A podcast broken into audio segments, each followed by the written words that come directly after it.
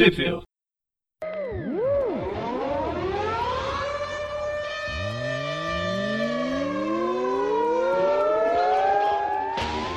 Bem-vindos a mais Tweep View. Eu sou o Prestos. E eu sou o João, e hoje eu tô só a prova de que o Presto não falou a palavra um. É, que eu falo tão baixinho. Eu tô fazendo edição agora no, no Audacity por causa de um outro podcast que eu comecei. E eu percebo que o final de algumas letras eu falo tão baixo que o Audacity não pega.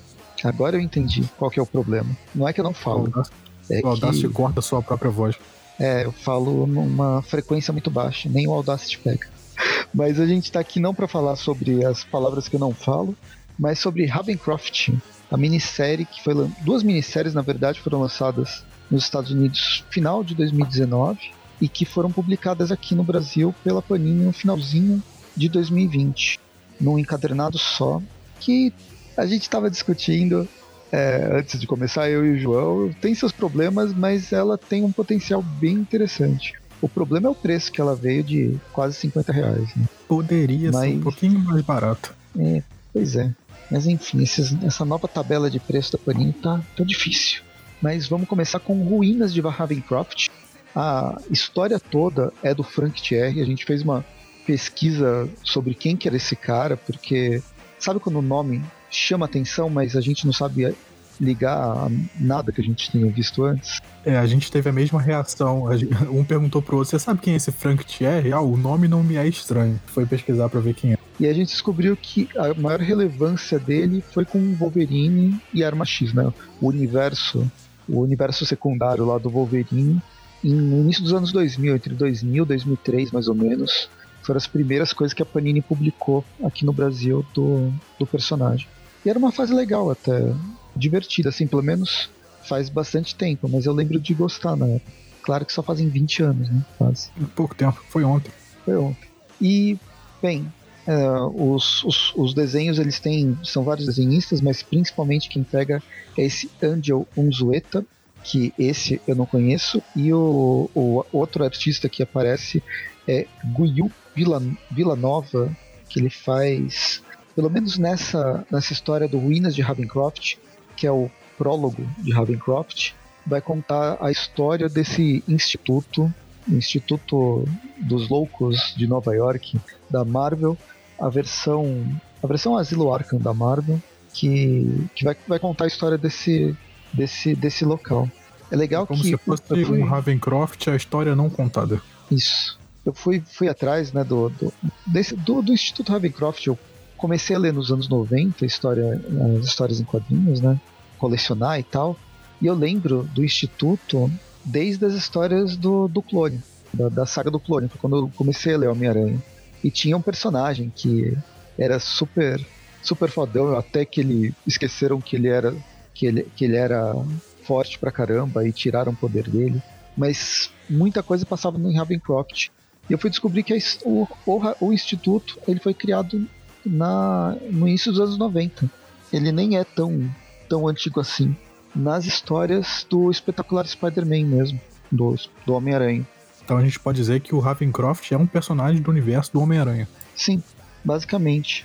Olha só, ele foi criado em 91 na espetacular Spider-Man número 178 e era um arco do Ratos escrito pelo Demateis com o Salbucema uma referência se bobear, essa história do Instituto Ravencroft já tinha sido já deve ter sido comentada nas revistas nas revistas atuais, né? No Tupiville Classic. Provável, provável. Opa, opa, pessoal, olha, beleza? Aqui é o Magari, eu tô tô editando esse episódio aqui do Tweep View e tô gravando isso daqui pra, só pra complementar isso que o Press falou. Na verdade, por uma coincidência do destino, a, a, gente gostaria de falar que foi planejado tudo, mas não foi, foi coincidência mesmo. Essa história da primeira aparição do Instituto Ravencroft que o Pratt citou aí, da, do Dematês e do Sabucema, a gente comentou exatamente no Trip View Classic que a gente lançou agora, quarta-feira passada. Se você está ouvindo esse Trip View no dia do lançamento. Mas se não, é no Trip View que saiu na mesma semana que saiu esse daqui. Então, por uma coincidência do destino, a gente falou da, da história que tem a primeira aparição, a primeira menção, pelo menos, do Ravencroft lá. E aqui eles estão falando dessa minissérie aí do Ravencroft, que eu não faço ideia do que seja, porque eu só estou ouvindo o programa agora enquanto estou editando, eu só cheguei até aqui. Bom, então é isso, vamos deixar eles dois continuarem aí e até.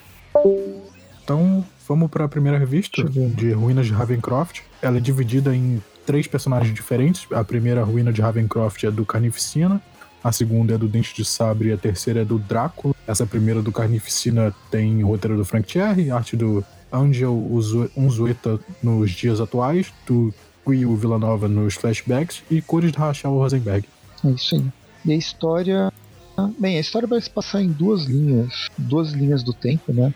O Angel fazendo a parte moderna e o Guile fazendo os flashbacks. E a gente começa com uma destruição, ou ref... É, é uma reforma meio destruidora de Ravencroft. Né? Um trator destruindo a entrada.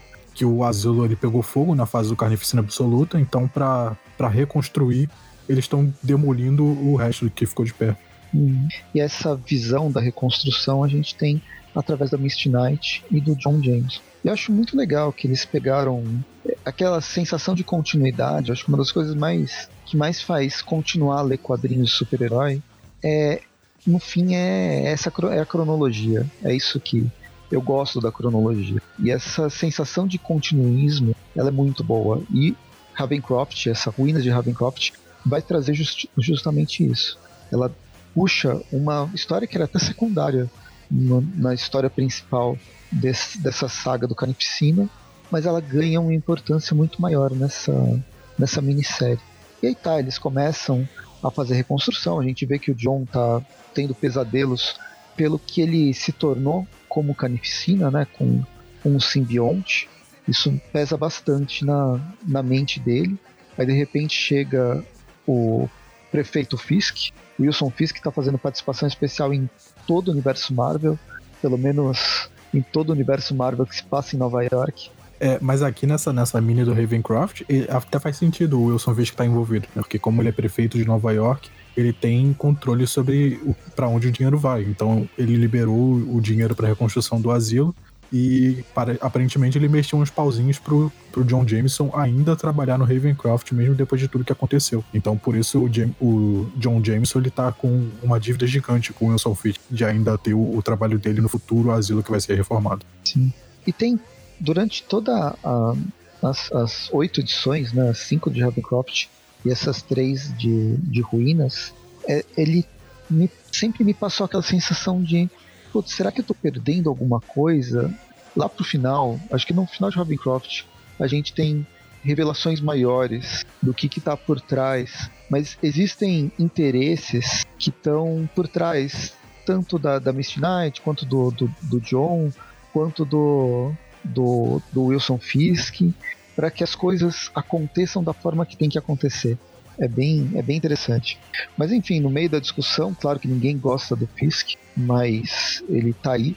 Aí chega um, um construtor lá correndo, nós encontramos algo, nós encontramos algo. Desesperado. É, e aí a história volta pro início de, dos anos de 1400. Quer dizer, a gente volta pro século XV antes de se pensar numa chegada do, da colonização, né, da invasão europeia nos Estados Unidos, no, na América por assim dizer. E é a partir disso que a gente vê que aquele lugar onde é Ravencroft, ele é amaldiçoado há muito e muito tempo. Na verdade, começar em 1400 é só uma pista que a maldição ela é muito muito mais antiga. É, a gente tem um, uns nativos americanos caçando no, na, onde seriam os arredores do, do atual asilo Ravencroft. Eles encontram um, um símbolo, símbolo de caveiras e esqueletos de animais e humanos. E em volta é um altar, desses... né?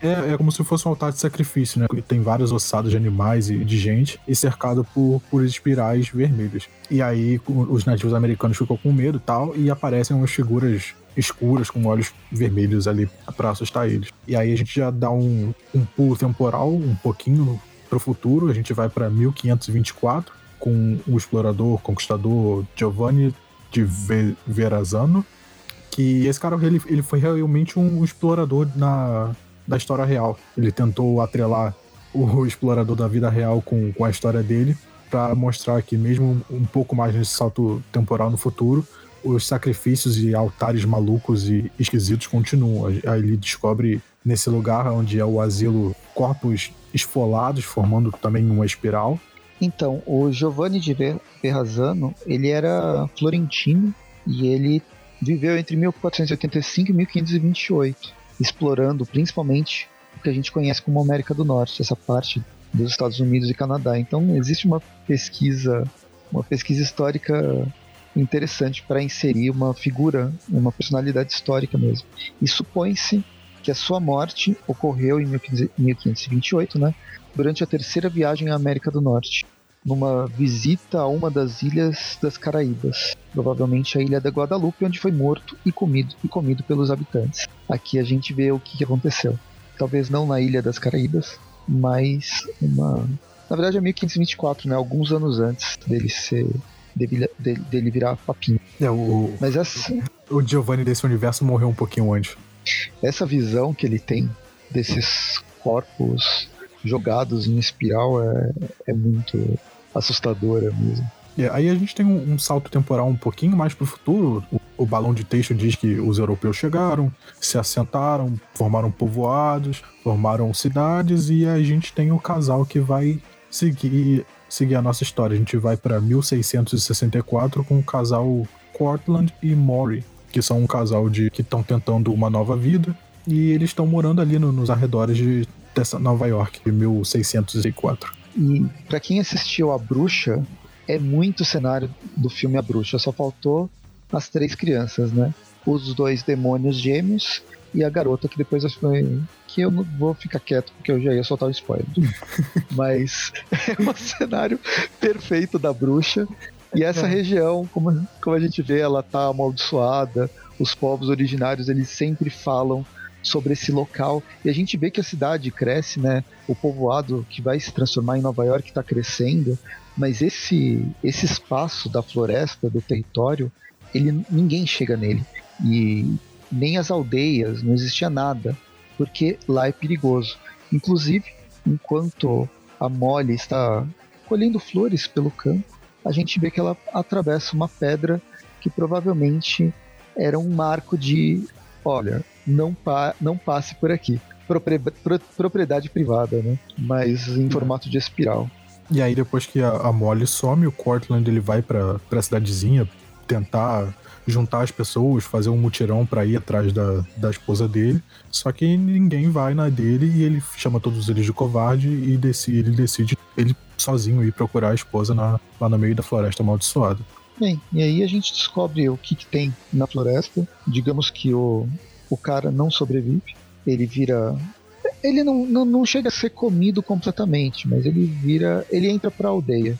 Uma aldeia bem peculiar, né? Com essa, esse símbolo no peito do, de um dos inimigos que tá dentro da caverna. É, ele entra numa caverna e um, um- nativo maluco cercado. Cercado não. Com um símbolo de espiral na cabeça e os dentes pontiagudos tentar atacar ele, chega a morder a cabeça dele. Só que aí ele é salvo pela Molly. E acaba que a Molly que acaba salvando ele, a, a esposa que tava desaparecida. E só, e só que aí ela fala que tem uma coisa esquisita dentro de uma outra caverna mais a fundo. Aí ela fala pra ele checar o que que é. Ele corajosamente vai, pega uma tocha, pega uma arma, diz que ele vai, vai lá ver o sendo pra ela esperar ele do lado de fora.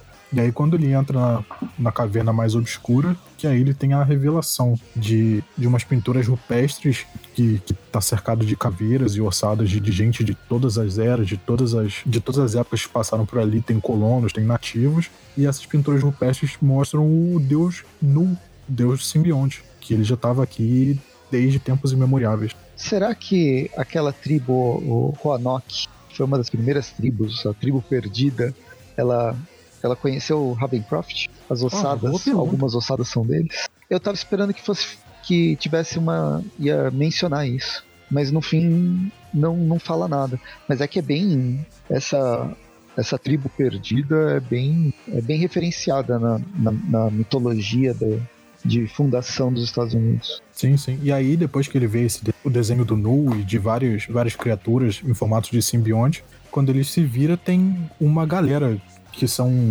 proto-ocultistas do deus Nu, que tá todo mundo com um símbolo de espiral na cabeça. E aí ele parte pra luta. Só que a gente não vê essa luta, a gente volta pra Molly do lado de fora da caverna.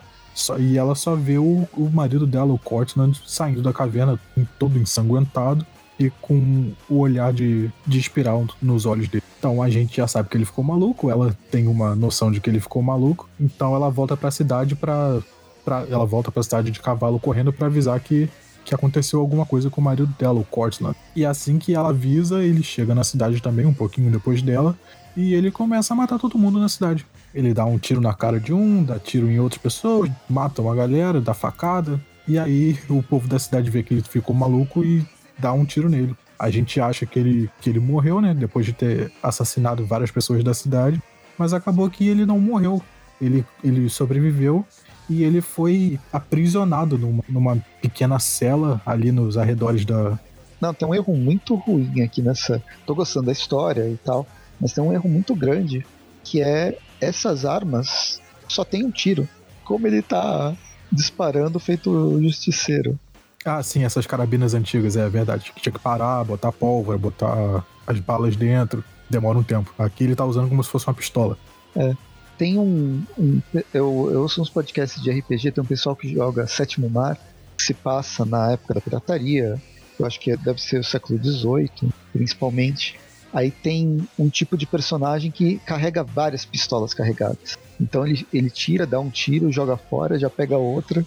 Aí ele começa assim, depois quando ele, ele dá seus 3, 4 tiros, aí ele tá completamente desarmado. É, é mais fácil você ter várias pistolas carregadas e usar uma, depois a outra, depois a outra, do que parar 5, 7 minutos para carregar. Hum, é só isso, é só pra ser chato. Mas ele chega malucão, dando bala em todo mundo, até que ele acaba sendo morto. Na verdade, ele não é morto, ele é alvejado e ele é, acaba, ele é preso numa, numa cela afastada da cidade. Parece um banheirinho, aqueles banheiros de fazenda. Mas ele é, é colocado lá completamente que... louco e a Molly vai fazendo visitas a, a ele, né, levando comida, limpando, tirando provavelmente as fezes que ele, que ele deve fazer, fazendo a limpeza. É, e foi, foi nesse momento da história que eu lembrei que essa é uma história do Carnificina. Então a gente tem no, no, nos balões que, que no dia que, que ele ficou maluco e, e matou todo mundo da cidade, ele matou oito pessoas então ele foi, foi sentenciado a ficar preso porque ele estava insano e maluco. E a gente descobre que o nome do Cortland era Cortland Cassidy e que o nome da Molly era Molly Ravencroft. Então a gente tem aí que o primeiro paciente do, do Instituto Ravencroft foi um Cassidy e o Instituto Ravencroft tem esse nome porque a Molly, a esposa dele, era quem visitava ele todo dia na, na cela de prisão. A história termina não muito bem para Molly, porque, bem, ela ela só acaba soltando o, o, o marido dela sem querer. Ela deve ter aberto a cela e o cara deve ter fugido. Mas tá ela completamente catatônica dentro da cela, com várias, vários escritos, né? Deus está chegando, Deus está chegando. E não é o Deus, o Deus cristão. É, é o, o Deus simbionte. E aí, ao, ao, ao, longe, a gente tem que o, o Cortland Cassidy virou mais um do, da seita do Deus simbionte. Aí a gente volta para os dias atuais para ver o que, que o trabalhador tinha achado, de que foi gritar para todo mundo. É o diário do Jonas Ravencroft. E eles ficam abismados de estar tá um diário perfeitamente colocado ali no, no meio das ruínas. E aí eles ficam, meio que discutem para ver quem vai ficar com o diário. Se é a Miss Knight, que vai, vai ver o que é, se é o Wilson Fish, que vai, que vai pegar aquilo para ver como aquilo foi para ali, o que, que é aquilo. E aí, do nada, aparece o Reed Richards dizendo que é ele que vai ficar com aquilo, que ele que vai ver qual é a desse diário.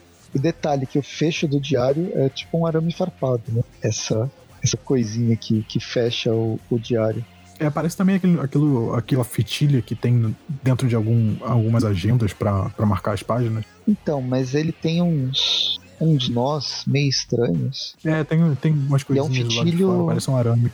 E é um o, o fitilho ficaria para dentro, né? E não amarrado no, nesse trinco. É, um livro tranca, de couro, verdade. tem. Eu acho que a leitura dele em qualquer livro do, do Lovecraft traria loucura. Qualquer sistema de, de jogo do Lovecraft você ganharia insanidade. É, com uma tranca desse jeito você não, não é não é um chamariz para abrir o livro. Bem, o, Aí eles meio que a chegada do Reed foi completamente de quem, bizarra. De quem né? vai ficar com, com o livro. É, eu, eu, no começo eu não entendi porque o Reed Richards estava ali, mas depois começa a fazer um pouco de sentido, não tanto. E depois, como é o Reed, ele desencana, né? Tem uma, uma, uma, uma cena mais pra frente, ele, ele telefonando pro Wilson Fisk, falando, ó, oh, não é pra você fazer isso, blá blá blá blá blá blá. E ele tá no, no, no microverso. Tá, e daí? Vai fazer o quê? Bem, em, em, no meio da discussão, a Misty Knight pega, pega o livro, e justamente quando chega outro construtor falando que eles encontraram outra coisa debaixo dos escombros da Ala Sul. E essa talvez seja ainda mais é, ainda mais preocupante. É, e aí a revista acaba nesse cliffhanger. É. Você chegou a jogar Diablo? Não, não cheguei a jogar. Nunca joguei, mas, mas sei mais ou menos do que se trata.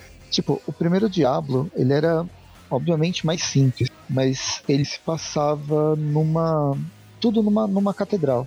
E aí você ia descendo as escadas. Cada estágio era um, uma, uma escadaria que você ia descendo e você descia até chegar no inferno. E essa, esse tipo de escadaria é bem isso. Tipo, é de baixo de onde não, de, não deveria ter um embaixo.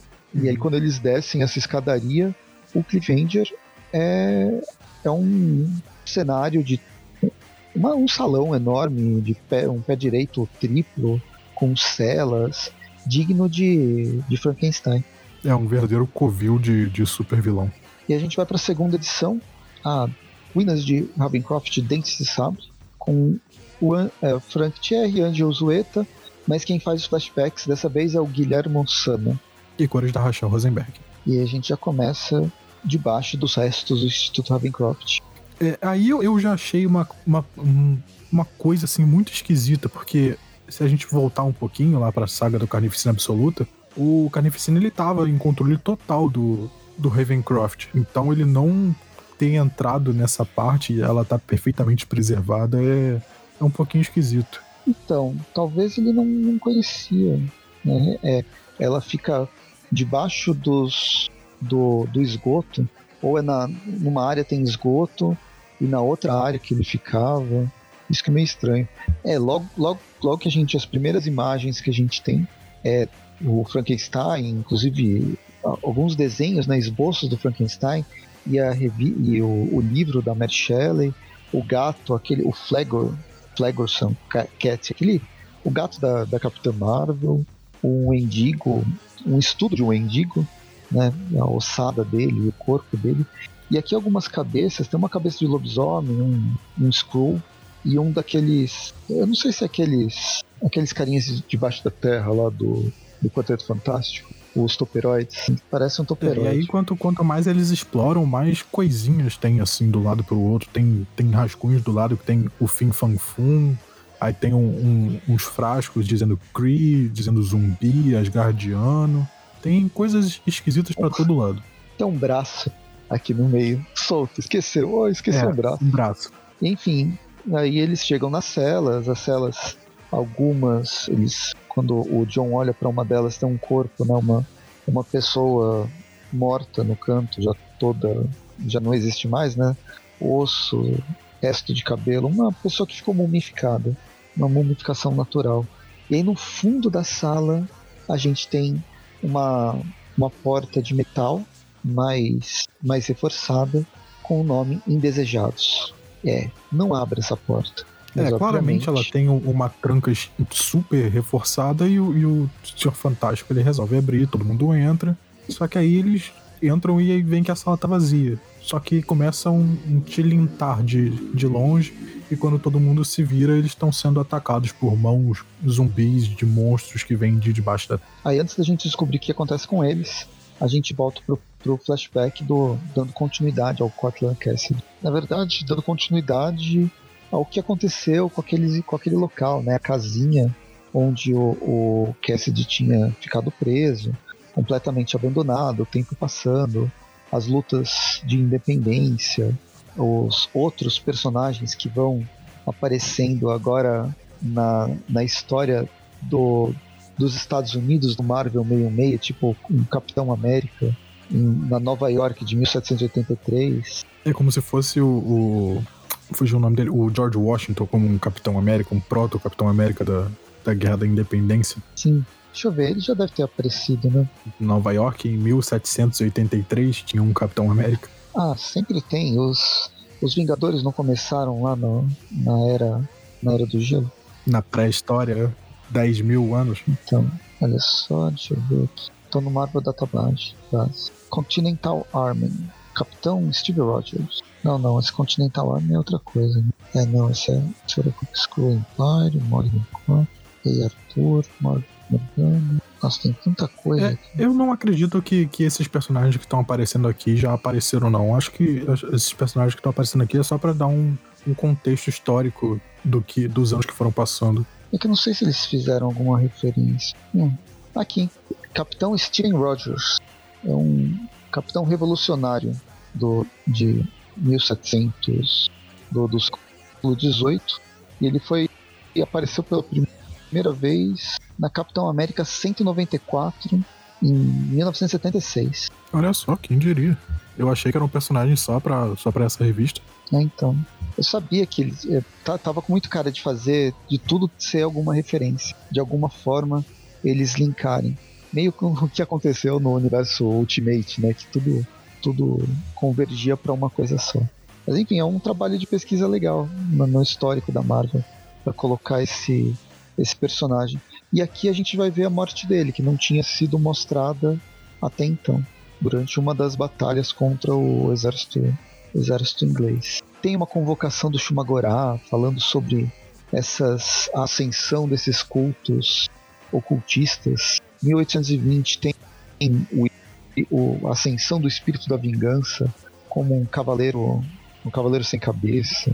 É, como a lenda 1862. do cavaleiro sem cabeça. É que a lenda do cavaleiro sem cabeça, ela originalmente ela ela tá ligada com o exército, com as, as guerras de independência. Então esse é outro outro espírito, outro cavaleiro sem cabeça. 1862, a gente vai passando por vários anos e vendo algumas referências do tipo, em 1891 já teve uma invasão Skrull, até que chega finalmente o, o Jonas Ravencroft e resolve fazer uma, um instituto de psicologia, né, um hospício nessa região de Nova York, que estranhamente não está habitada, ainda é floresta, ninguém ninguém mora nesse, nesse local. E é, é propriedade, quando, quando é chega, propriedade dele, né? A gente chega no, no Jonas Ravencroft, já é o ano de 1899, e ele tem, tem como esse objetivo, né? De, de fazer um, um lugar para tratar os, os clinicamente insanos e para dar um, um, um, tratamento melhor para eles. E aí a gente vê todo, todo o esforço dele para conseguir construir o local e o local fica pronto em 1909. Né? E com, com, o primeiro paciente dele é um cara que se diz que, que é um, o Cavaleiro Negro, que ele foi tirado direto da, da tábula redonda, que ele fica gritando para soltar ele, que senão ele, ele vai se ver com a própria ira do rei Arthur, que ele tá ali por causa de um feitiço da Morgana Le Fay. E, o, o, Jonas fala que ele é, é um paciente que vai tratar ele, só que os ajudantes dele ficam, meio ficam na dúvida, né? Se, se ele é realmente o Cavaleiro Negro ou se é só alguém com algum distúrbio mental.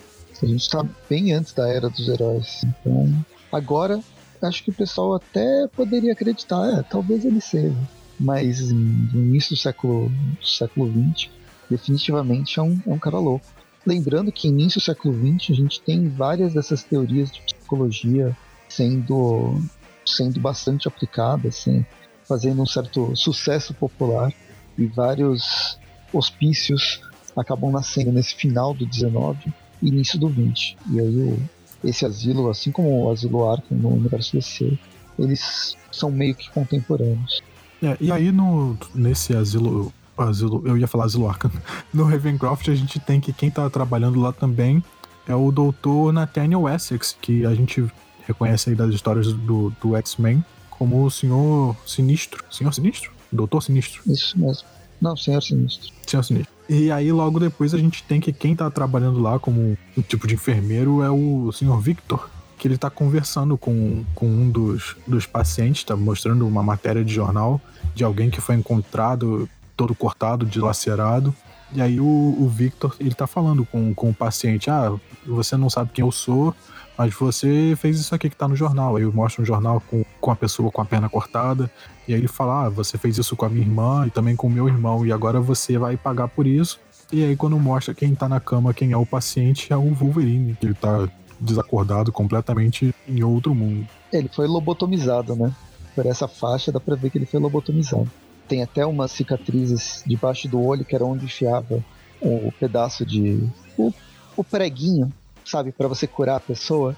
Enfiava-se enfiava um, um, um, prego na, na fossa lacrimal ou então no, no nariz e dava uma martelada para dentro do cérebro. Aí as pessoas ficavam curadas. De normalmente eram mulheres que eram cura, curadas de histeria, porque, né, óbvio, que se, a mulher tá falando que Diziam pensa, que, que depois é porque ela tá... elas ficavam mais dóceis. É. Nossa, é uns absurdos, né? Que é. puta que pariu. Enfim, mas nossa, é, relendo isso e pensando na, na revista agora, essa, esse, essa contextualização que o Thierry, Thierry, Thierry que o autor está fazendo é muito legal. Eu acho que, para mim, essa, essa revista do Ruínas de Ravencroft ficaria só com esse, com esse histórico, com essa a história do, do Instituto. Eu estou gostando, gostando bastante. Mesmo que exista algumas coincidências talvez sejam desnecessárias. Eu fiquei com essa, com essa dualidade. São coincidências desnecessárias ou simplesmente o Instituto Ravencroft ele durou, ele está durando mais de 100 anos, na verdade muito mais pensando na região que ele, que ele, se, que ele se localiza. Então é normal que várias pessoas do universo Marvel tenham cruzado né, nesse tenham passado por esse lugar de uma forma ou de outra. Várias pessoas importantes. Tipo, Nathaniel Essex, ele inicialmente ele estaria. Uh, deixa eu confirmar aqui. Eu acho que ele é de Londres, se não me engano. No século XIX. Naquelas, naquela história da. que o. o como é que chama? Que o Scott e a Jean eles vão pro passado. Isso saiu nos anos 90 pela editora Abril ainda. Pronto. Nathaniel, o Nathaniel Essex ele começa, ele nasce na, na, na, Inglaterra no século XIX e as primeiras experiências, o primeiro contato que ele tem até com o Apocalipse, ele ocorre no, no século, ele ocorre na Inglaterra, né? Antes, isso aqui, esse início do século XX que ele vem para continuar suas experiências macabras no, nos Estados Unidos. Lembrando que ele é, não é ele necessariamente da terra dele para esse novo mundo para continuar fazendo essas experiências malucas. E ele nunca foi um mutante. Ele tá sempre envolvido com, com os mutantes, mas ele é essencialmente aquele humano que se modificou geneticamente para atingir o auge do que ele acha que é perfeição. E isso envolvendo também a, a tecnologia ou o poder do apocalipse. Tem uma, uma história que eu acho bastante interessante do, do Senhor Sinistro, é um, é um da, da Jean Grey com o Scott quando eles vão, eles vão pro passado. É uma minissérie que saiu pela, pela editora Abril. E eu acho que a, a Salvat republicou numa daquelas coleções vermelha ou, ou preto do. É, eu, não, eu não saco muito de personagem. O máximo que eu sei dele é que ele tava no, no jogo do Deadpool. As Aventuras de Ciclope Fênix. Tem duas minisséries das Aventuras de Ciclope Fênix. São histórias que eu acho legal no, do, dos anos 90. Enfim, e aí tem tudo isso. E agora tem também o, o Creed, né, o Victor, como é que chama? O, o Dente Sabre e o Wolverine sendo Creed, colocados nessa no meio dessa história. E aí a gente descobre de quem que é o braço que a gente encontrou no início da história. E aí aqui a gente descobre que o braço cortado do Wolverine é um Wolverine antes dele ter osso de adamante, senão seria impossível cortar esse braço dele fora. E tem a segunda parte, acho que do, da história vai, vai se focar no Wolverine se recuperando, lutando contra o Dentes de Sabre, sendo salvo por uma, por uma doutora. Essa doutora se transforma num lobisomem. É, exatamente. Aí, o, aí a, que é um licantropo assim que vai, vai matar o Dente de Sabre, o, o Nathaniel Essex aparece, dá um, um tranquilizante nela. E aí a gente vê que a doutora, antes de de ser pega pelo, pelo Sr. Sinistro, ela deixou um bilhete pro, pro Jonas Ravencroft que, que esse pessoal não é flor que se cheire, que, que eles estão fazendo alguma coisa no, no asilo dele.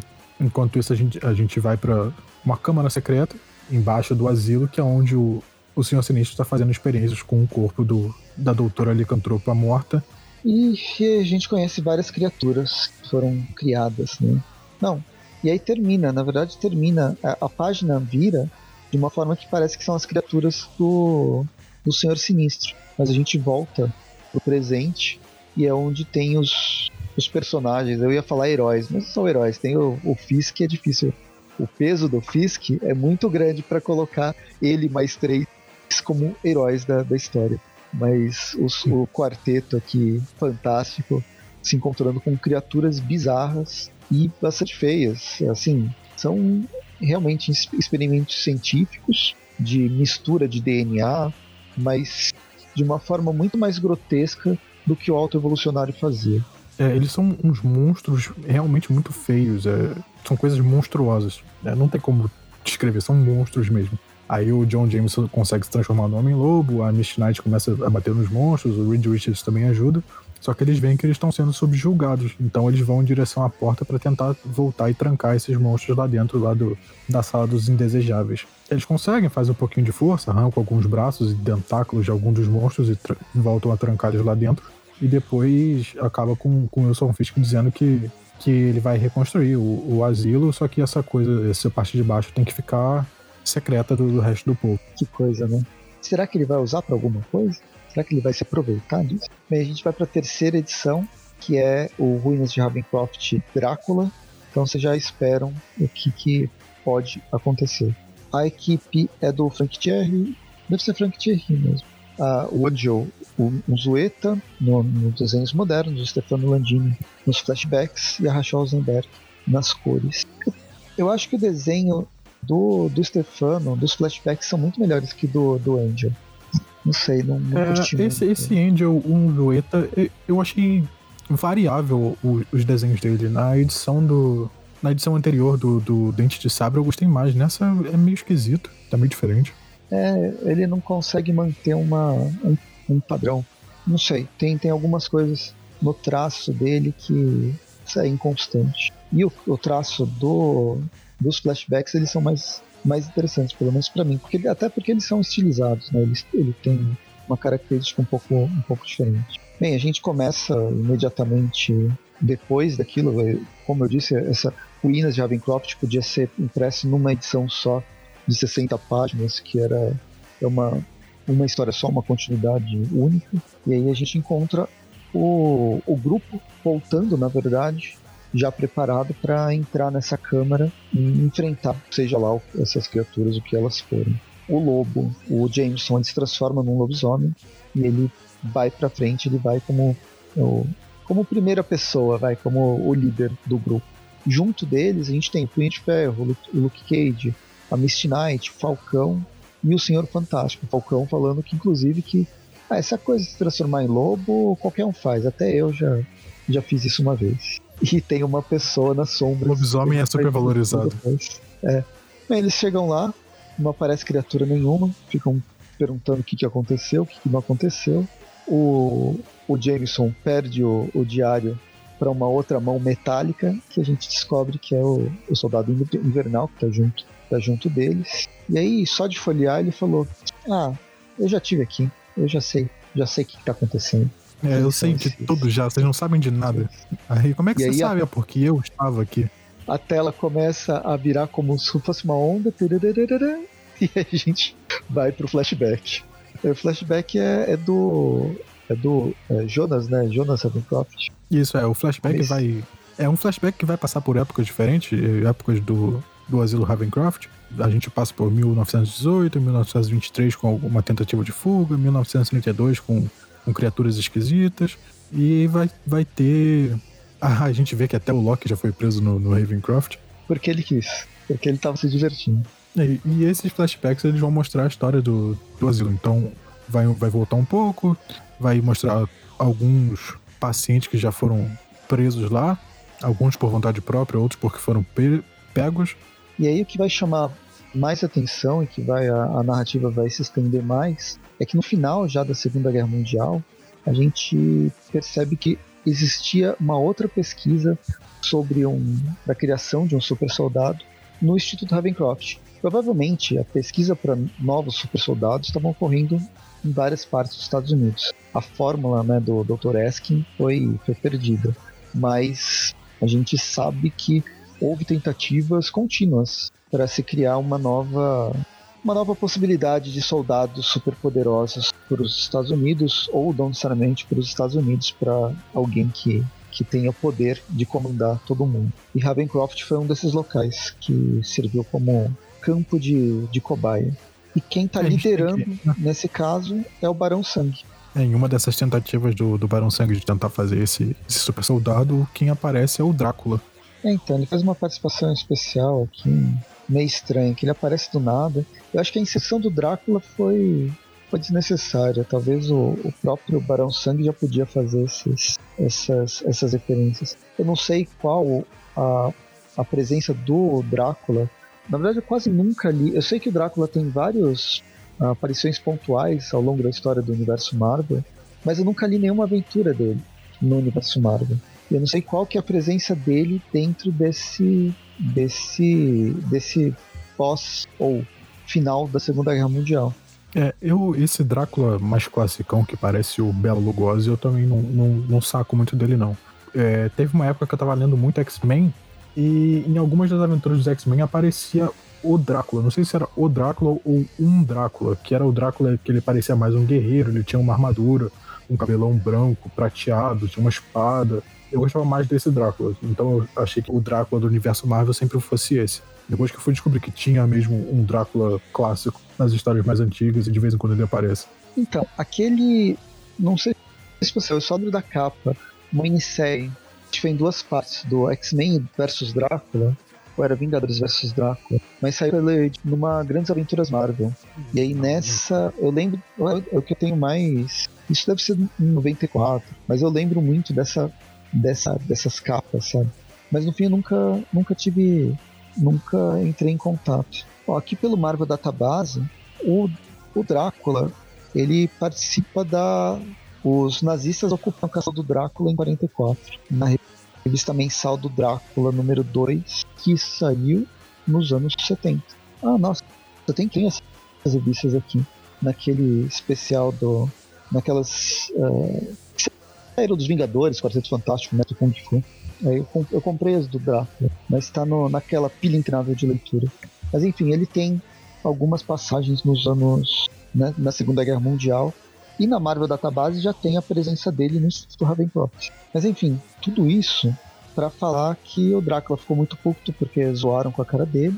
E aí, eis que aparece Capitão América e Bucky para tentar resgatar um, um amigo do Capitão América que estaria preso no, no Instituto Ravencroft. E aí eles lutam contra o Drácula e só para descobrir, né, quem, quem descobre na verdade é o Bucky, que esse amigo do, do Capitão América, ele tá na sala, naquela sala dos indesejados. E ele, bem, ele foi transformado numa criatura completamente amorfa que simplesmente pede para ser morto. É, ele vira um experimento que não deu certo de, dessa mistura de monstros e criaturas, então ele vira um monstro. Aí corta de volta pra luta do Capitão América com o Drácula, aí tem pancada pra lá, pancada pra cá, e o, aí aparece o Dr. Jonas Ravencroft, que não tá nada feliz com o que estão fazendo com o prédio dele, com o que deveria ser um hospital, e ele abre a cela dos indesejados para acabar com a festa de todo mundo. Nessa Nessa confusão, o Buck aparece de volta pro Capitão América. O Capitão América pergunta onde está o, o, Tenente Bud, que foi quem eles foram para lá procurar.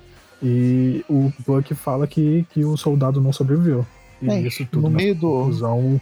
é, no, no, meio do pandemônio, a gente termina os dois vão embora, né? O Capitão América e o Buck vão, acho que parece que vão embora.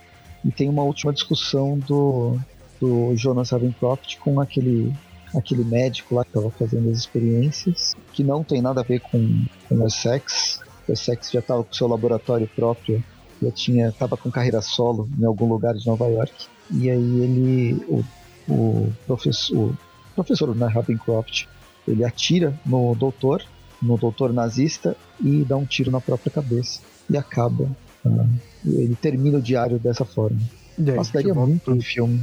Ah, dá sim, daí é fácil. é um bom roteiro de filme.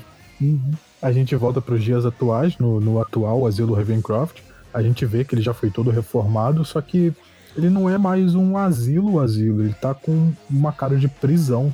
E a gente vê o, os novos pacientes, tô fazendo aspas invisíveis aqui para pacientes, porque eles estão todos algemados, presos, acorrentados, sendo escoltados para dentro do, do novo asilo que foi reformado com dinheiro público. É, Instituto Ravencroft para criminosos insanos. E como se não bastasse, a gente tem ainda uma última surpresa.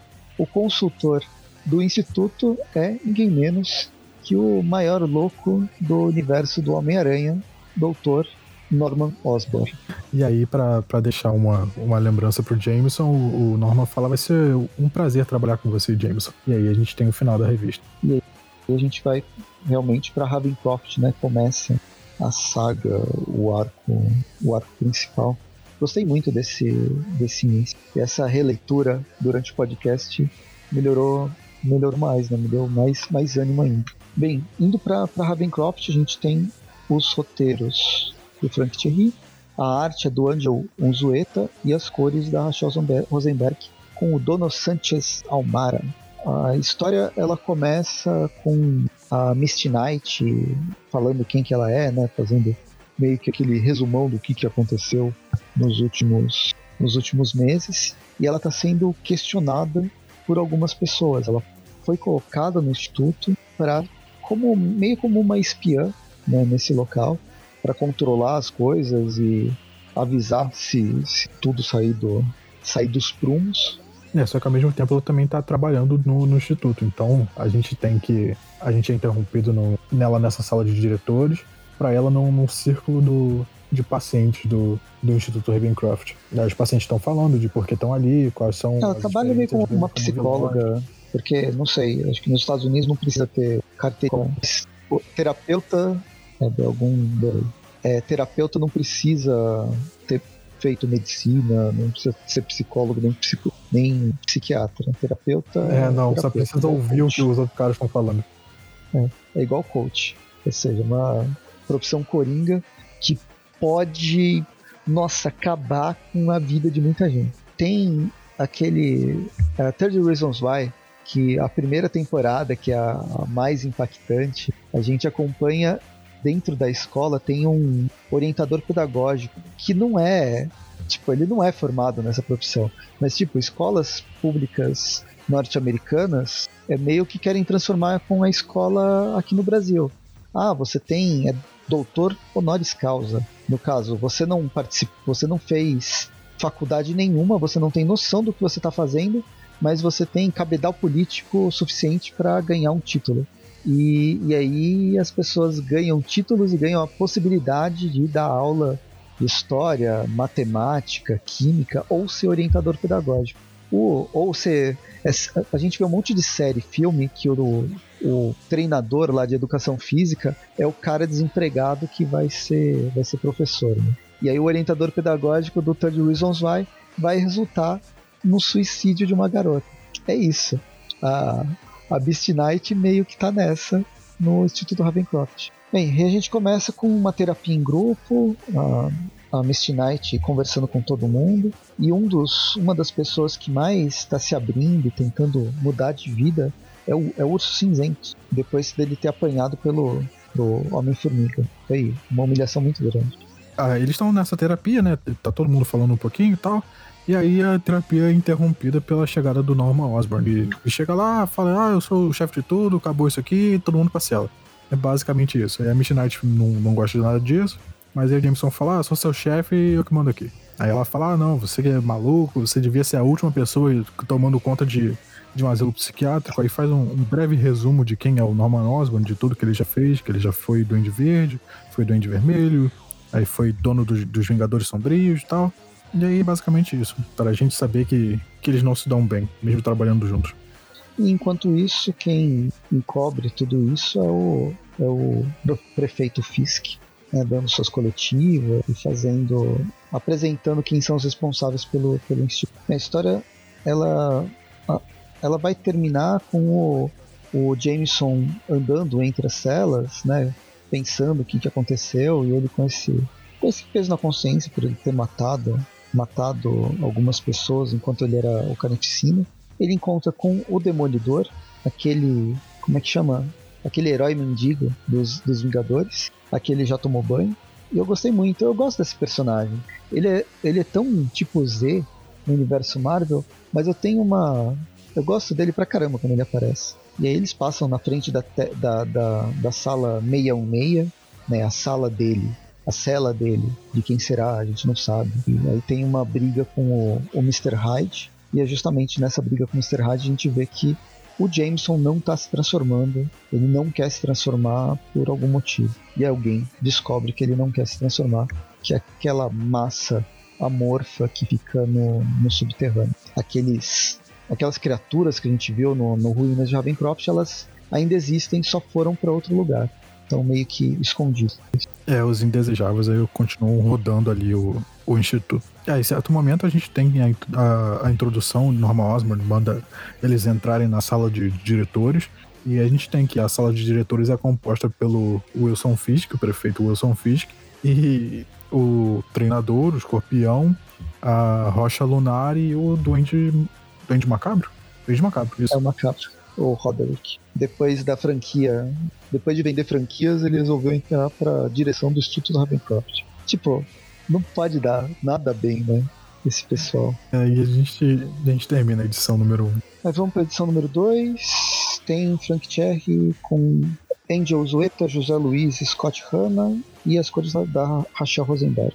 Tem três desenhistas aqui, acho que tava com pressa para fazer a revista. A gente começa aquela cena que eu tinha falado no começo lá da, da, da gravação, no começo do programa, com o, o Jameson, Jameson, com o Fisk conversando com o Reed Richards, o Reed Richards falando que vai ficar no pé do, do Fisk por causa disso, por causa daquilo, que as coisas que estão acontecendo não cheiram nada bem, e olha que eu tô de olho. E a gente vê, ele tá de olho, sim, na zona negativa, lá no em outro universo. Ele só só só bota banca e não ajuda em nada. E eis que chega um, um encomenda pro Fisk que a gente não vai saber o que é, porque alguém ligou pro, pro prefeito e volta para um flashback muitos anos atrás. Com Fisk chegando no Instituto Ravencroft e lá a gente encontra com o Dr. Dogson que está fazendo experiência. É, ele meio que, ele meio que tá fazendo vista grossa, ele vai o, o Wilson Fisk ele vai desovar uma pessoa lá na, na sala do, dos indesejáveis. É, então, não ruínas de Ravencroft, a gente imaginava que esse local ele não estava sendo usado há uns 50 anos, pelo menos. E que o Fisk nem imaginava que esse local existia, essas salas. Mas aqui já não. É, ele sabia sim. Ele inclusive usava a sala dos indesejados para desova. Desovando inclusive aí, o doutor. É, o doutor ele fala que, que quer um aumento no dinheiro que ele está recebendo, o Wilson Fisk não gosta nada disso. E aí, no momento que o doutor abre a porta lá da sala dos indesejáveis, ele joga o corpo que ele já ia jogar e joga o médico dentro e aí fecha a porta. A gente volta para algumas semanas atrás, né, durante a, a, reconstrução, provavelmente no momento entre a abertura da porta, a primeira abertura da porta e a segunda abertura da porta, né, entre a edição 2 e 3 de Ruínas de Ravencroft, com o Fisk indo até a sala dos indesejados para conversar com aquela criatura. É, é, é, eu chamo de criatura porque ela ainda tem, de certa forma, alguma coisa humana, mas ela é completamente destruída, né? É, não, aqui tem uma nota que, que o Wilson Fisk ele volta lá na, na sala dos indesejáveis, mas ele volta depois dos acontecimentos de, de ruínas de Ravencroft, do, Ravencroft, do Dente de Sabre. É, ele conversa com essa criatura que não dá para definir o que ela é. Ela tem, tem um pouco de tudo. Inclusive, parece que tem telepatia, que faz o Fisk abrir a porta encarar o homem morcego, lesma ou qualquer coisa e os outros bichos atrás dele, sozinho. É, e, e, aparentemente é por isso que essas criaturas ainda estão rondando no, no novo Instituto Ravencroft, apesar de eles não serem mais desejados ali, né? Estão rondando e não apareceram, né? Eles sumiram quando os, os guerreiros lá da Misty Knight chegaram no, no subsolo. Isso. Sim, a gente tem uma presente. Remoendo, remoendo a morte do, do, doutor que ele matou e tal. Chega o John Jameson para para ter uma conversa. O Fisk mostra uma câmera de segurança que é do John Jameson matando alguns internos. Fala que ele tem que ser controlado e tal. E é por isso que o John Jameson não tá querendo virar mais o Homem-Lobo. Não, e tem. O, o Jameson confronta o, o Fisk porque ele trouxe um monte de vilão, né? E aí, o Thanos não estava disponível para a equipe? Eu vou, vou pra imprensa. Aí fiz que, tá, você vai pra imprensa? Você quer mostrar esse vídeo também? De você matando um monte de gente? E aí essa foi a negociação de, ok, cada um fica na sua. É, a história vai focar, vai, vai trazer bem esse foco no, no Fisk. E ele tá fazendo. O Fisk tá fazendo aliança por interesse dele, né? Claro que todo mundo entre esses, esses quatro vilões eles são perigosos e o Fisk sabe, inclusive para ele. Aí a gente vai para Ravencroft, vê uma conversa do, do Urso Cinzento com um outro carinha lá, um colega colega louco da, de Ravencroft. O urso fala que tá na hora de mudar, ele não quer ser mais vilão e é, junta uma, uma galera para bater nele. Enquanto isso, tem um guarda. É, é a partir dessa cena que a gente vê que, que o, o Ravencroft ele não é mais um hospital, não é um asilo, ele é só uma prisão, porque esse tipo de cena a gente vê muito em filme de, de cadeia, né? Que o pessoal faz umas armas improvisadas e junta todo mundo para bater no, no, outro, no outro presidiário. Não tem nada de hospital de clínica mais nesse lugar, é só um outro, uma outra roupagem de prisão. E esses, pô, pelo menos o urso, que a gente sabe que é o urso, ele não é louco.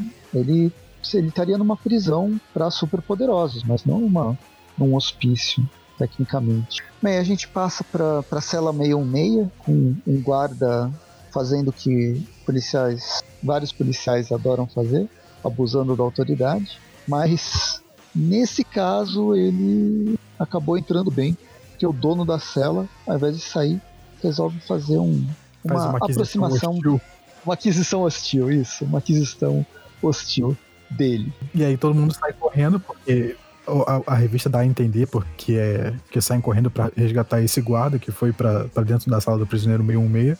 Mas não, o pessoal vai correndo pro lado de fora do, do instituto porque uma pessoa estranha e misteriosa tá querendo entrar no, no asilo. E a gente vê que a doutora Ashley e ela devia estar tá morta. É, meu, tipo, as coisas vão vão aparecendo nesse instituto é para você ficar louco mesmo. Porque acontece de tudo e são várias linhas. Existe uma linha narrativa principal, mas várias coisas estão acontecendo em paralelo que não necessariamente tem a ver com a história principal. O que dá a entender é que eu não sei se o Thierry queria, quis fazer trazer esse ambiente de loucura ou ele precisava enrolar para dar cinco edições ou ele queria dar continuidade a uma uma série muito maior do que cinco edições. Uma dessas três coisas aconte é, aconteceu. Mas enrolando, querendo uma coisa maior ou não, até que funciona, até que passa essa sensação de é, é um sanatório. É um sanatório e coisas sem controle acontecem a todo momento. Inclusive uma morta aparecendo. Uma morta que não sabe. Querendo tá trabalhar, né? Querendo trabalhar. Esse é o então espírito do vai... capitalismo. a gente termina a edição, vai pra edição número 3. E aí a gente tem a mesma equipe criativa, roteiro Frank Cherry, cores do. Cores não, perdão. Arte do Angel Zweta, José Luiz, Scott Hanna, cores da Rachel Rosenberg. E a gente já começa com a Rocha Lunar em, em, posição de ataque junto com o outro guarda. E a gente vê que o prisioneiro da cela 616 tá, tá com um refém. E a gente descobre é o... quem é o prisioneiro da cela 616. O guarda é o demolidor, o aquele não o Demolidor Daredevil, mas o, o Demolidor, o, o, herói mendigo dos Vingadores. Mas enfim, quem tá. Quem é o, o prisioneiro da cela 66 é ninguém menos que o Frank Castle com uma cara de macaco. Ele tá igual um gorila mesmo, né? Nossa, é, então. Essa inconstância na arte incomoda. A composição tá interessante, mas o traço, o rosto, tá muito ruim. Tá muito mal feito. Enfim, fica naquela negociação, lembrando que a Rocha Lunar é uma psicóloga, além de ser louca e ter superpoderes, ser obsessiva compulsiva e megalomaníaca, ela é psicóloga também. Então ela tenta fazer a negociação. É, mas... só que aí não dá certo, a gente tem que. Quem chega para resolver a, a, situação é o próprio Wilson Fisk. E ele diz pro, pro, pro Frank Castle não fazer nada de burro, fazer nada de burro, porque o, o Taskmaster, o treinador já tá. Treinador. É, já tá com o sniper mirada na cabeça dele. Claro que o treinador tá com o sniper mirada na cabeça do Frank Castle. Pro Frank Castle desistir e parar com isso, porque senão ele vai morrer. E aí quem chega para botar juízo em todo mundo é o. é o, o outro guarda. O Demolidor. Isso. Eu tô tentando lembrar o nome dele. Então, não, Alguma hora alguém vai falar. Eu queria saber chama o nome ele de, Chamam ele de Dump. É que é o nome dele, é o nome civil dele. A gente tá na edição 3, né? Isso. Então, deixa eu procurar aqui. Dennis Dumpy, que era um lutador de, de luta livre, pegou a roupa do Demolidor, acho que no lixo. Demolition Man. É o nome. Demolition Man. E aí ele bota razão em todo mundo. né? Ele fala que, que nessa situação todo mundo vai perder. Ou então todo mundo vai morrer, ou então vai ser só uma guerra generalizada. E aí o Frank Castle reso- resolve se render. E aí é escoltado por todo mundo de volta pra cela dele. Eu gosto desse personagem, ele quase nunca aparece, mas eu gosto dele. Eu acho, eu tenho simpatia por ele. Foi, eu li a primeira vez que eu, que eu encontrei esse Demolidor foi numa história do Capitão América, numa revista do Capitão América. Mais uma vez, essa é- esse vai ser o podcast dos, das memórias de infância. De uma revista do Capitão América que eu comprei num sebo que o, o Steve Rogers vai investigar umas, umas drogas de anabolizantes que estão ocor- ocorrendo com lutadores. E aí o demoli, Demolição, Demolidor aparece. Mas a primeira aparição dele é no- na revista do Coisa, em 1985. Eu tô vendo aqui que ele chegou a morrer já e foi ressuscitado por um demônio na- nas Guerras Secretas. Ok, então a gente volta pra revista depois do, do incidente com o Frank Castle resolvido. É, a gente tem que. que um, do, um dos caras que trabalha lá chega pra, pra Miss Knight fala que aconteceu. Teve um imprevisto, um ocorrido, e ela vai correndo pra enfermaria. Na enfermaria a gente encontra o osso cinzento todo machucado, lá do encontro dele com os outros presos. A Miss Knight se preocupa com ele e tal. Mas aí a gente abre a cena e a gente vê que o osso ele também acabou espancando todos os- os caras que tentaram bater nele. E aí você, você sente aquele calorzinho no coração. E é, é isso aí, urso. Corta pra, pra cela do, do Mr. Hyde. Ele tem uma rixa enorme com, o Jameson. E fica. Ele quer matar o Jameson de, um- de uma forma ou de outra. Aí de repente aparece um. Alguém joga uma chave de fenda pra ele. E ok, fica pra depois. Volta pro universo. Volta pro, pro laboratório, né? Vai pro laboratório de Ravencroft e um cara que parece o Dr. Octopus, tá sem os braços, tá estudando sangue da, da Doutora Kafka para descobrir que ela é ela mesma. Tudo indica que ela não é clone, não é metamorfa, não é forma de vida artificial, não é holograma, não é alien, é a, a, a Ashley Kafka mesmo. O que todo mundo fica. "Hum, É mesmo? Ninguém, ninguém leva muito a sério, né? É que é difícil. No universo Marvel, ela nem é heroína pra, pra voltar dos mortos, pô.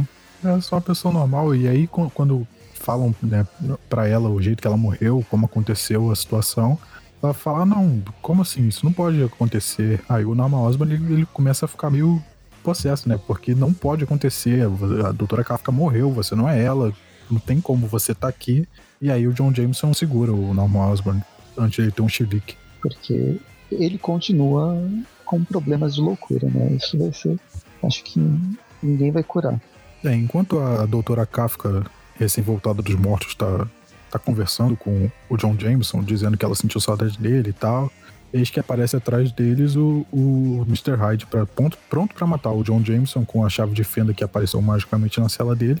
Mas aí a gente tem que o John Jameson consegue se defender, ele tem um, um relance de transformação, mas ele consegue se, se, se segurar o tempo suficiente para reforço aparecer. O reforço é a Misty Knight e o Demolição, o Homem Demolição, Demolition Man. Só que aí apa- acaba que quem leva a facada da, da chave de fenda é o próprio Demolition Man. E isso a gente tem que ele morreu. Eu fiquei tão triste. Poxa, sério. E bizarro. E ou uma das, um dos personagens bizarros que eu, o Thierry lembra é esse carinha de roupa verde, olhos grandes e orelhas pontudas, mas não olhos vermelhos, então não é o coninho da Páscoa, que aparece atrás do. no, no laboratório. É um carinha bem bizarro, que eu pensei que fosse algum dos personagens dos Morlocks, alguma coisa assim. Mas chama Peter Quinn. E ele apareceu pela primeira vez na Capitão América também, em novembro de 77. Mas ele é meio que um, um mutante. Ele é um ser bizarro que aparece de vez em quando em vários. em várias revistas de. em várias histórias de terceiro escalão, ninguém lembra do personagem. E pelo jeito ele também já morreu nas histórias do X Factor e retornou na história da, da Gwenpool, sem explicação, sem nenhuma explicação. Bizarro, ele simplesmente voltou porque alguém deve ter esquecido que ele tinha morrido. É, é um personagem muito, muito desconhecido. E eu já vi que ele vai aparecer de novo mais pra frente na série nova da, da espada, né? Da Sword, que vem dessa nova série, dessa nova fase dos X-Men.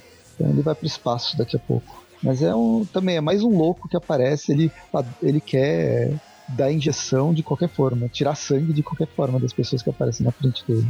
Tem uma coisa com agulha. Enfim, termina, ter, termina a edição. É, depois que o Demolidor, Demolição, quase ou aparentemente morre, a gente vê, vai para os esgotos, encontra a equipe do Fisk, né, a diretoria, nos esgotos, junto com uma das criaturas grotescas que não dá para definir o que, que ela é.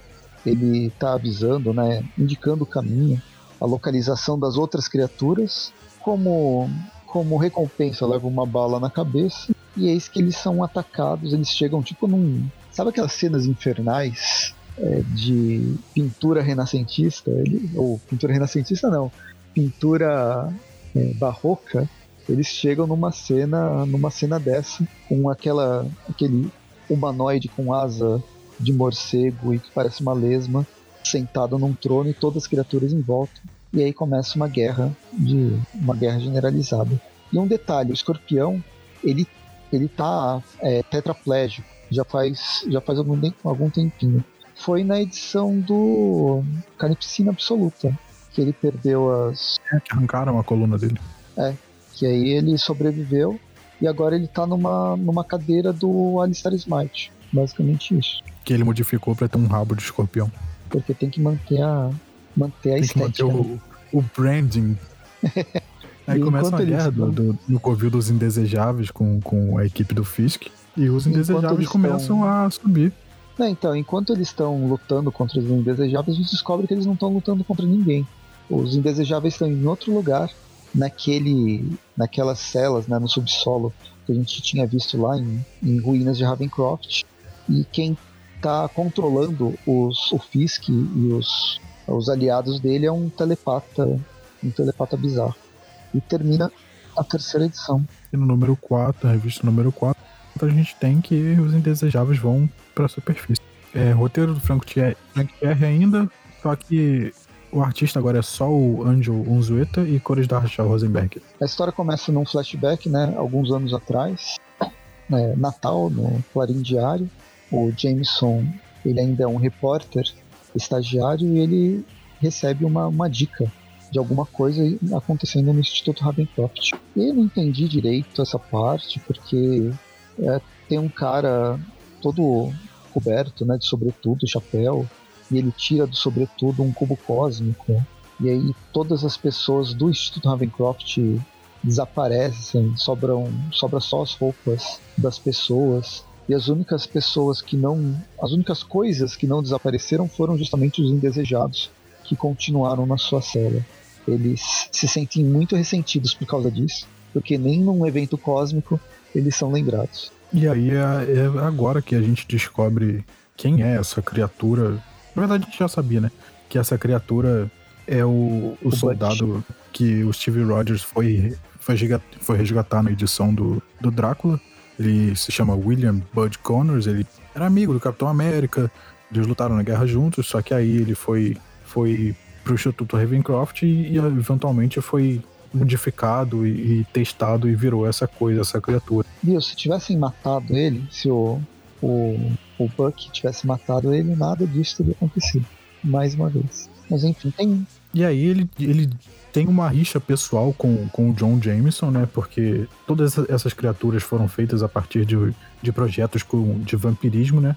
E essa, esse Bud, ele odeia o John Jameson porque o DNA de lobo dele impede que, que ele seja afetado por, por esse gene de vampirismo dos indesejados. E aí o, o que é que o, o, essa criatura, o Bud, quer? Ele quer o diário do, Dr. Jonas Ravencroft para ver se, se tem alguma cura relacionada ao DNA do, do licantropo que possa anular essa, essa forma grotesca de, de vampirismo, de certo nível de vampirismo dele.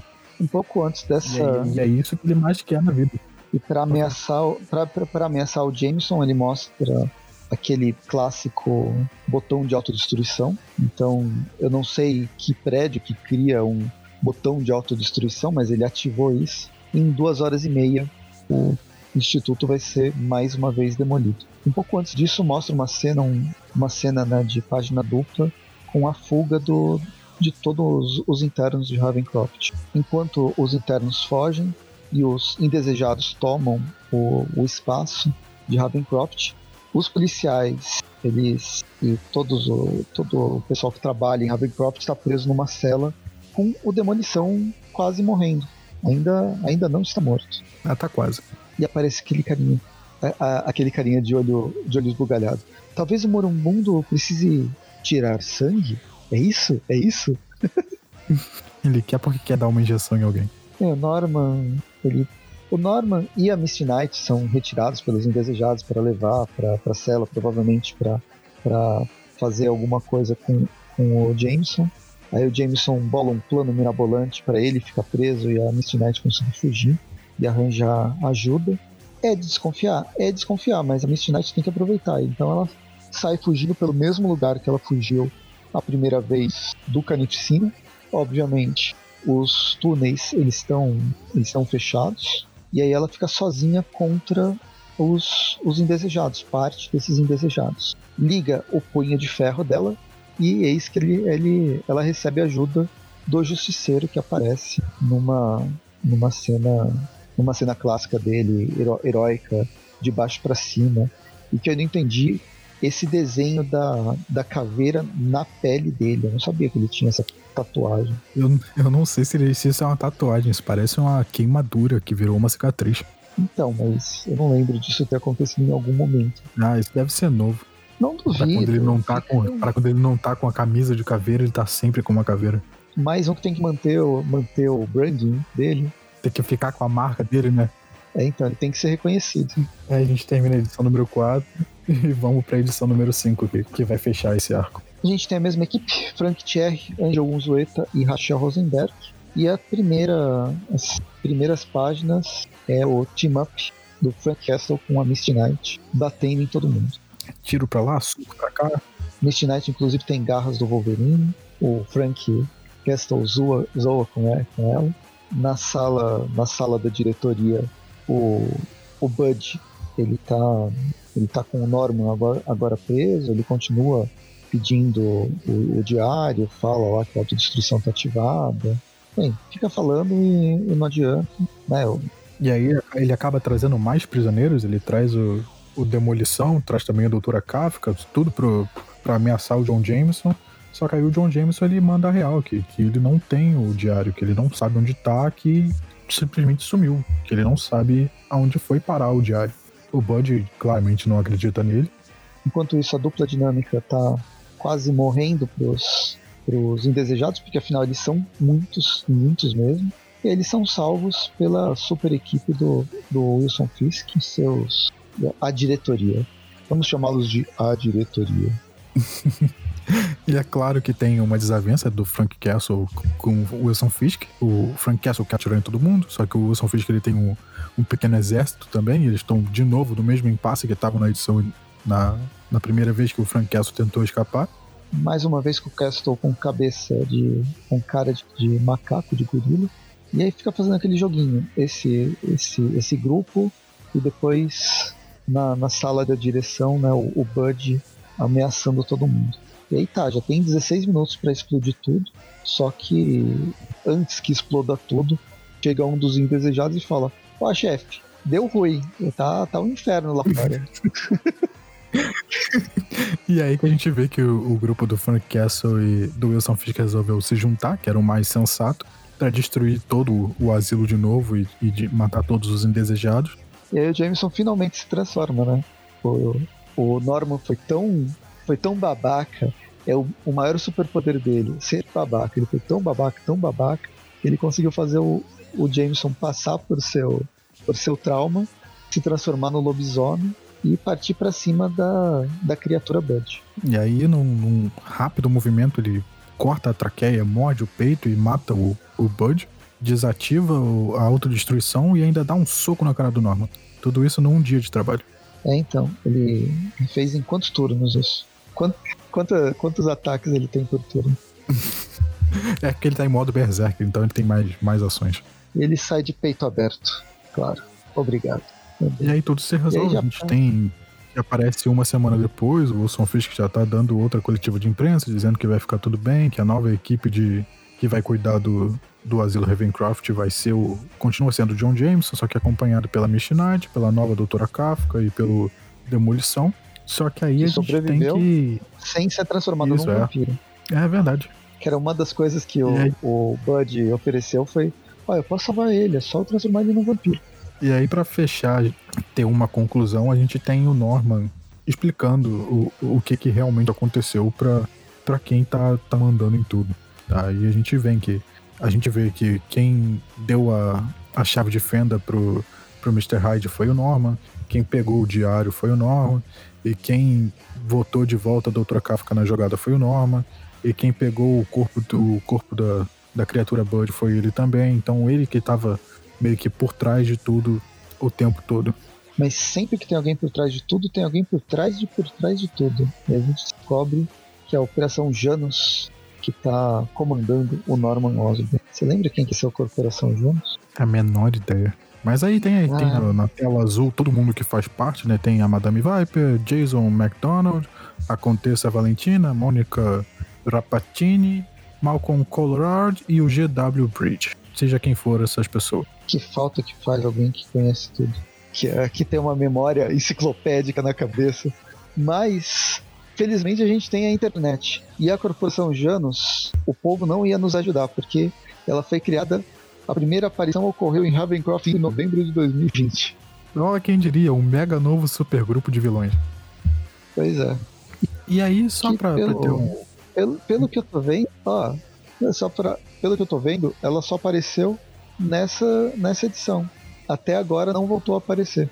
O ano de 2020, a Operação Janus, ela não, não voltou a aparecer. A organização. Será que ela vai ser esquecida? É, tomara. Um monte de Zé Ninguém. Ah, Daqui eu galera conheço de mesmo a. Madame Viper. É, por nome eu só conheço ela também. Daí entra, depois do, do, do Norman Osborn falar tudo que ele fez lá pra, pra Corporação Janus, entra uma equipe de, de polícia paramilitar da Corporação Janus pra limpar o, o que sobrou do, do asilo, sendo que um deles, quando vai entrar lá na última sala do, dos indesejáveis, dá um tiro no companheiro, tira a luva e quando ele tira a luva, na mão dele tem um símbolo de espiral.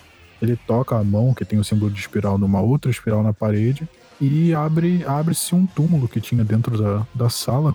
E esse túmulo era o túmulo do Cortland Cassidy, o primeiro interno, primeiro paciente do Instituto Ravencroft. E na no túmulo dele tá escrito que Nu tem a piedade da sua alma. Enfim, Fechado. é um final de filme de terror. Claro que isso vai continuar, provavelmente. Na verdade, ele. A gente sabe que o arco de- da, da, da mensal do Homem-Aranha, a partir da edição 48, aqui no Brasil, acho que para fevereiro, provavelmente talvez março no máximo, volta. O Homem-Aranha vai estar em Ravencroft. Então a gente continua no Instituto por lá. E Não só o Homem-Aranha, como aparentemente também as histórias do Venom.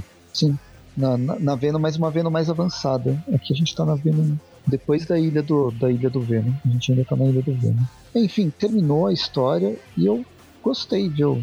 Achei bem legal. Ela tem alguns problemas de. Parece que tem personagem demais, tem coisa demais acontecendo, mas ao mesmo tempo que tem coisa demais acontecendo e tem personagens que brotam do nada, o autor ele consegue fazer de forma orgânica isso. Quer dizer, funciona. Eu não sei, eu, eu curti. Eu achei bem legal. É, eu, eu gostei também. Eu acho que, que era uma minissérie que tinha tudo pra dar errado, mas não, foi divertido. E ela tem um desenvolvimento próprio, ela tem um plot próprio. Por mais que envolva tanto personagem assim, nossa, vai. O Thierry vai trazendo gente de tudo quanto é, quanto é canto. Personagens que apareceram nos anos 70, uma vez só nos anos 80. E mesmo Então, assim ele soube trabalhar a diferenciação entre os personagens. A gente vê, tipo, o Demolição, ele tem a característica dele bem, bem, bem pontuada. Talvez por ter tanto personagem, outros como a Misty Knight acabaram ficando ficando apagadas, né? É, Mas a, gostei, a vamos... ela tem. Ela, o, o papel dela nessa, nessa história é diferente do, do papel dela que ela estava fazendo nas histórias antigas. Antigas, entre aspas, né, nas outras histórias, por exemplo, do, do Carnificina. Lá ela era. Ela era a, a mocinha em perigo que tinha que chamar o, o supergrupo para ajudar ela. Aqui não, aqui ela tá, tá como diretora do. Uma das diretoras do, do asilo, tá tomando conta de tudo, ela tem que passar na mão dela primeiro. Então acho, acho legal isso, uma certa mudança. O John Jameson também, na, na saga do Carnificina, ele tava como um, um minion, um peão do Carnificina. Aqui não, aqui ele já tá tentando se redimir, ele já não quer mais virar o Homem-Lobo porque ele acha que ele matar todo mundo. Mas aí quando ele vira o Homem-Lobo, ele vê que, que ele consegue ajudar as pessoas. Acho legal isso. Uhum. Não, gostei. Eu achei, achei bacana. Vamos lá, que nota, que nota você dá? Nota, ok. Como a nota a gente vai dividir? A gente vai dar uma nota para Ruínas e uma para Ravencroft ou uma nota gigante? Acho que dá para dar uma nota gigante. Tem uma história só, né? Tá, beleza. Então acho que a minha nota vai ser um pouquinho maior, porque eu, querendo ou não, eu gostei mais da, das histórias de Ruína, porque entra mais no, no, no, asilo do Ravencroft, né? Que querendo ou não, a gente estava falando antes de começar o programa que o Ravencroft ele começa a ser um personagem próprio do, do universo Marvel, também do universo do, do Homem-Aranha. E ter esse desenvolvimento, ver como ele foi criado, o, primeiro paciente do Ravencroft, que, que essa história tudo tem tudo para ter uma, uma outra história, outras histórias em cima disso. Eu achei legal. É, eu não sei se eu comentei aqui ou antes da gente gravar que durante a história do, do Carnificina, do, no Ruínas de Ravencroft, eu, eu tinha esquecido que era uma história do Carnificina e ela me lembrou no final de que era uma história do Carnificina, de que o primeiro paciente do, do hospício foi o antepassado do Cletus Cassidy. Então eu acho que eu acabei gostando mais das histórias de Ruína pra, por causa desse passado de, de criação do hospício do que dessa da história principal, das cinco edições do, do próprio Ravencroft, que, é, que é até legal, é, é bem divertido sim tem um começo, tem um meio, tem um fim, tem uma conclusão. E, e legal. Então eu vou dar uma nota bem alta, eu vou dar 8. A, a arte, ela não me agrada tanto. Eu, eu, uma coisa que eu não gostei da arte é que eu fiquei confuso. Que toda, todos os números de revista, o John Jameson tá com uma cara diferente. Eu tenho que parar para lembrar que aquele personagem naquela revista é o John Jameson, porque ele tá tem uma aparência na primeira, tem uma aparência diferente na segunda, na última ele já tá com um rosto totalmente diferente. Então essa falta de coesão na arte, mesmo sendo o mesmo desenhista que faz praticamente todas as edições, ela me incomodou um pouco, mas não tanto. Então a minha nota continua sendo 8. Uhum. É engraçado, né? Enquanto a gente tem uma coesão e um tratamento de identificação de cada personagem no roteiro, a arte, ela é. Esse, o, o Zueta, ele, ele cagou bastante na arte. No geral, não é uma arte feia, mas ele, ele tem problemas de, de co coesão, né, ou de coerência no, no traço, dessa inconstância, e alguns, alguns resultados não saíram muito bem. De, no rosto, por exemplo, o que mais me incomodou foi o rosto do, do Frank Castle, que parecia um. porque ele já tinha passado por alguma experiência genética. Mas, enfim, eu acho que essa, esse encadernado, essa, esse run de Ravencroft foi bem bacana.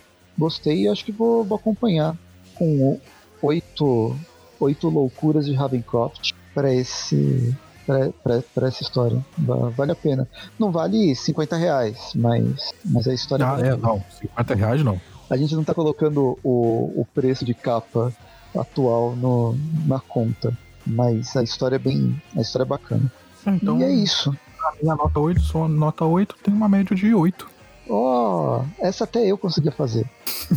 então, Só com dois fica mais fácil. É, então. É, ainda bem que eu não dei um 8,5, né? Senão isso ia complicar. Mas a gente vai ficando por aqui.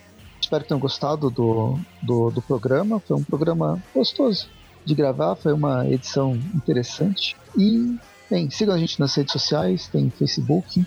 Facebook é o melhor lugar para conversar, né? O grupo do, do, do Aracnofan. Mas além do Facebook, tem o Twitter, tem o Instagram, tem o YouTube, de vez em quando. Agora a gente está gravando os, os, A gente está jogando RPG no YouTube, então ele está pelo menos sendo mais utilizado. Tem o Padrim também, qualquer contribuição no Padrim ajuda bastante. Mas comentem o que, que vocês acham de Ravencroft, da história de Ravencroft e desses, de tudo que foi falado. Nesse programa a gente se vê no próximo Lembrando que toda quarta-feira tem Tweep View Classic, toda sexta-feira tem Tweep View o, o nosso das histórias mais atuais, tirando a última sexta-feira do mês que tem Tweepcast. Eu ia falar Tweep Classic. Tem Tweepcast discutindo algum tema que envolva o Homem-Aranha ou pelo menos quadrinhos. Então a gente se vê no próximo episódio. Até mais. Tchau, tchau, gente. Boa noite.